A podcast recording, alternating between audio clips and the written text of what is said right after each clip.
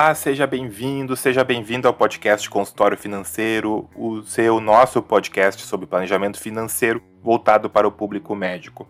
Aqui quem fala é Rodrigo Sport, médico e entusiasta de planejamento financeiro, e hoje novamente com a participação da Juliana Vispel, é um prazer. Novamente, Juliana, seja bem-vinda ao podcast. Bom dia, Rodrigo, muito obrigada. É um podcast especial, a gente está super feliz por dois motivos. O primeiro é que nós fomos premiados num concurso da Associação Médica do Rio Grande do Sul, da ANRIGS, de melhores práticas da medicina. Nós tiramos o segundo lugar, a gente ficou extremamente feliz. Um podcast recente como o nosso já teve esse reconhecimento tão legal. Então isso pra gente foi uma coisa muito boa. Isso dá uma empolgação, dá uma energia pra gente. E a segunda coisa é que hoje sai o resultado do nosso primeiro sorteio. Se você não acompanhou na nossa página do Instagram, nós fizemos um sorteio de dois livros do Pai Rico e Pai Pobre, do Robert Kiyosaki, e do Jeito Harvard de Ser Feliz, do Shawn Achor. Hoje saiu o resultado, então parabéns né, aos, aos ganhadores. Depois a gente vai conversar com vocês também sobre isso. E hoje a gente vai conversar, na verdade, sobre um desses dois livros. A gente vai começar sobre o jeito Harvard de ser feliz. E a gente vai explicar daqui a pouquinho por que, nós estamos falando sobre felicidade num podcast sobre planejamento financeiro. E outro ponto muito positivo do podcast de hoje é que nós entramos em contato com o autor do livro, do, com o próprio Sean Acor, e, e ele nos mandou um e-mail, nos mandou uma resposta. A gente queria que ele desse um oi para vocês, para os nossos ouvintes. E foi muito legal a resposta dele, então queria ler para vocês aqui, é uma tradução que a gente fez. Não vou ler a versão em inglês, porque senão vai ser que nem isso aqui, ó. Tu tá de brinquedo aí de mim, cara? Muito obrigado por espalhar a mensagem do jeito Harvard de ser feliz. Nós precisamos de esperança e luz agora mais do que nunca, e eu sou muito grato a vocês por criar um podcast como o seu. Junto com aqueles que o ouvem, eu tenho confiança que nós podemos trazer a pesquisa sobre felicidade à realidade e continuar melhorando a vida das pessoas ao redor do mundo. É apenas com um mindset otimista que nós podemos superar desafios e encontrar a verdadeira alegria e paz. Então essa é a mensagem do, do Shaw para todos nós. Então vamos lá. Bem, Rodrigo, acho ótimo a gente ter escolhido esse livro para conversar. Vou tentar não dar muito spoiler, porque das outras vezes acabei dando spoiler demais. Mas eu li o Jeito Harvard de Ser Feliz pela primeira vez no início da pandemia, sem saber ao certo do que se tratava. Foi um período ali que, aquele primeiro mês, fecharam os ambulatórios e a gente acabou tendo uma escala de serviço diferente e acabei ficando um pouco mais em casa e comecei a ler esse livro parece que caiu como uma luva, assim, para aquele momento, sabe? Gerou várias reflexões. O autor, o Shao Akbar, ele é um dos maiores especialistas do mundo sobre a relação entre felicidade e sucesso. Ele trabalha com psicologia positiva, atua diretamente em grandes empresas, até mesmo para o governo norte-americano. E ele observou que a gente não precisa de sucesso para sermos felizes, mas nós precisamos ser felizes para alcançar o sucesso. Muitas vezes a gente pensa que se empenhando nós teremos sucesso, só depois de ter sucesso que poderemos ser felizes, mas não, não é exatamente essa a fórmula. A felicidade, na verdade, ela, ela precede o sucesso, ela não resulta dele, né? E ele pôde observar isso em estudos e vários outros estudos já foram publicados a respeito disso também. Eu achei um assunto muito interessante. Eu não tinha lido esse livro, eu li por indicação da Juliana. E eu li agora ele recentemente, li esse ano. E eu achei ele muito bom. Uma das coisas é exatamente isso que a Juliana já, já resumiu muito bem. Isso também serve para planejamento financeiro. Muitas vezes, quando eu converso com alguns colegas sobre essa questão de planejar, organizar finanças, o pessoal fala: tá, mas eu quero aproveitar minha vida, eu tô ganhando dinheiro, eu quero sair para viajar, eu quero trocar de carro, eu gosto de carros, eu quero ter um, um carro legal. E eu não vou ficar só pensando no futuro, porque senão eu não vou, não vou viver o presente. E não é essa a ideia. Eu acho que esse livro casa muito bem com isso, porque não é nossa ideia que você viva do futuro. Você tem que viver sim o presente, tem que aproveitar o presente, mas pensando no futuro também. São coisas que não deveriam ser dissociadas, né? O presente do futuro. O ser humano tem a capacidade de planejamento, por mais que muitas vezes não pareça isso muito natural, eu acho que esse livro casa muito bem com isso, que é importante para a gente a gente viver o presente, né? E isso vai nos trazer frutos também para o futuro. Então, se isso não fica bem claro no nosso podcast, acho que aqui é um momento bom para frisar. A gente pensa assim, a gente tem que aproveitar o presente. Exatamente, Rodrigo. E interessante, ele já começa o livro observando que muitos alunos de Harvard, ao invés de se sentirem felizes e verem como um privilégio o fato de estarem ali, que é o que ele esperava encontrar lá dentro, ele viu que muitos se sentiam, na verdade, estressados, muito suscetíveis à depressão, e esse perfil de alunos lá de Harvard, ele tinha um desempenho muito ruim dentro da universidade. Os que viam o aprendizado como um fardo, eles deixavam de passar várias oportunidades importantes. Mas aqueles que consideravam como um privilégio estar lá em Harvard, gostavam daquilo, se orgulhavam daquilo, enfim, eles brilhavam ainda mais. Eles tinham um desempenho muito melhor. Isso acho que serve muito também até para os acadêmicos de medicina, que o pessoal que está recém entrando na faculdade e às vezes se depara com o muro nos primeiros anos de medicina, com as cadeiras de anatomia, histologia, fisiologia, e a gente está acostumado a outro tipo de estudo. Quando a gente passa uma faculdade de medicina, a gente fica extremamente contente, né? Bah, dei muito duro, consegui, cheguei lá, mas daí muitas vezes tem um choque de realidade quando entra na faculdade. Até a gente se dá conta que ter companhia das pessoas que você gosta no seu dia a dia, isso não é um fardo e sim é uma coisa muito boa e te ajuda de fato a alcançar o sucesso. Tentar ser feliz todo dia e não esperar que a felicidade venha como uma recompensa. Ah, quando eu terminar minha faculdade de medicina, quando eu terminar minha residência, quando eu completar cinco anos de pós, residência pós-formado, é que eu vou estar feliz. É um pensamento que não, não dá fruto, não funciona. Isso fica muito claro no livro e nas pesquisas do Shawn. Vou chamar de Shawn já, já é meu amigo. O das pesquisas do Shawn. E ele cita um estudo em que apenas 45% dos trabalhadores entrevistados eles eram felizes com seu emprego. E isso me faz pensar agora nessa situação recente que teve na metade do ano, o chamado Big Quit, nos Estados Unidos houve uma demissão voluntária de mais de 4 milhões de trabalhadores, agora na metade do ano, né? Eu até citei isso no Instagram um tempo atrás. E agora, atualmente, apenas 7% dos norte-americanos afirmavam que tinha a carreira dos seus sonhos e 77% dos entrevistados passaram a pensar com muito mais carinho sobre suas carreiras agora, nesse momento de pandemia. Então, a gente vê como muitas vezes as pessoas elas não estão felizes com seus empregos, muitas vezes acabam tendo realmente um desempenho muito ruim, não tendo o sucesso que esperavam, né? Então, foi um momento agora de muita reflexão justamente na pandemia em relação a isso, né? Isso também se aplica à classe médica. Eu não vou citar um dado, senão vou estar inventando o valor, mas nos Estados Unidos também uma porcentagem bem importante de médicos se arrepende de ter feito medicina. E então mesmo com uma categoria que é super bem valorizada, tanto na parte econômica, na parte social, a gente percebe que não é só dinheiro que importa, não é só uma posição social, não é só o ambiente externo que importa, mas sim muitas outras coisas. Esse dado faz muito sentido para mim. Imagino que no Brasil também seja muito parecido essas questões, né, Juliana? Com certeza. E é, no livro ele fala algumas vezes nós médicos, né? Por exemplo, ele diz que médicos que fazem diagnóstico com estado de espírito positivo demonstram quase três vezes mais inteligência e criatividade do que os médicos em um estado de espírito neutro e chegam a diagnósticos precisos 19% mais rápido do que os outros médicos.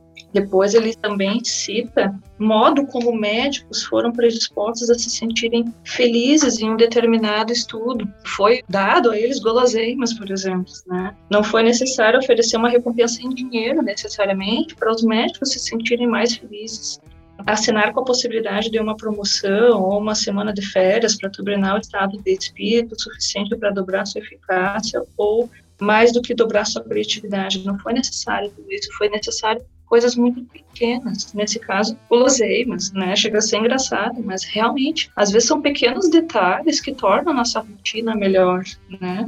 Não precisa necessariamente ser grandes ofertas de, de financeiras ou outras coisas, né? Mas às vezes pequenos benefícios, uma melhor condição de trabalho, uma pequena mordomia, uma maior flexibilidade, quem sabe até para uma organização da agenda, enfim, essas coisas todas podem fazer com que os médicos tenham uma produtividade muito maior. Tá? Vezes, pequenas atitudes, pequenas mudanças, assim, que podem colaborar bastante. Então, ele destaca que até as menores descargas de positividade podem proporcionar uma vantagem competitiva substancial. Então, isso aí que eu estava falando, são pequenos detalhes, pequenas coisas positivas no nosso dia a dia que nos tornam felizes e nos, nos ajudam a alcançar o sucesso e ter uma melhor produtividade.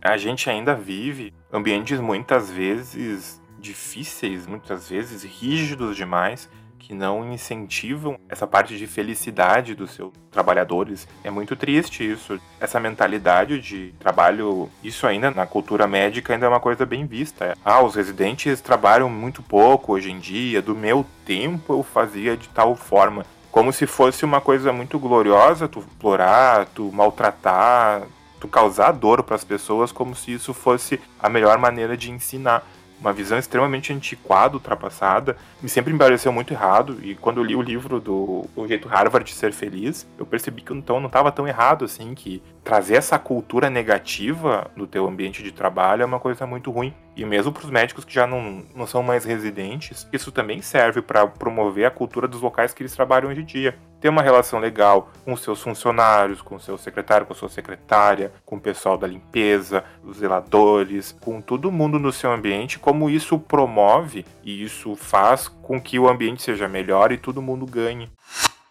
É, no mundo atual, a gente sacrifica a felicidade pelo sucesso e, ironicamente, a gente acaba reduzindo as chances de sucesso do nosso cérebro, né? A gente nunca pensa sobre isso. Muito interessante ler sobre essas questões nesse livro. Ele destaca assim, sete princípios para uma vida positiva. E o, o principal, claro, o benefício da felicidade. Ele fala que a felicidade ela traz inúmeras vantagens para o corpo, para a mente.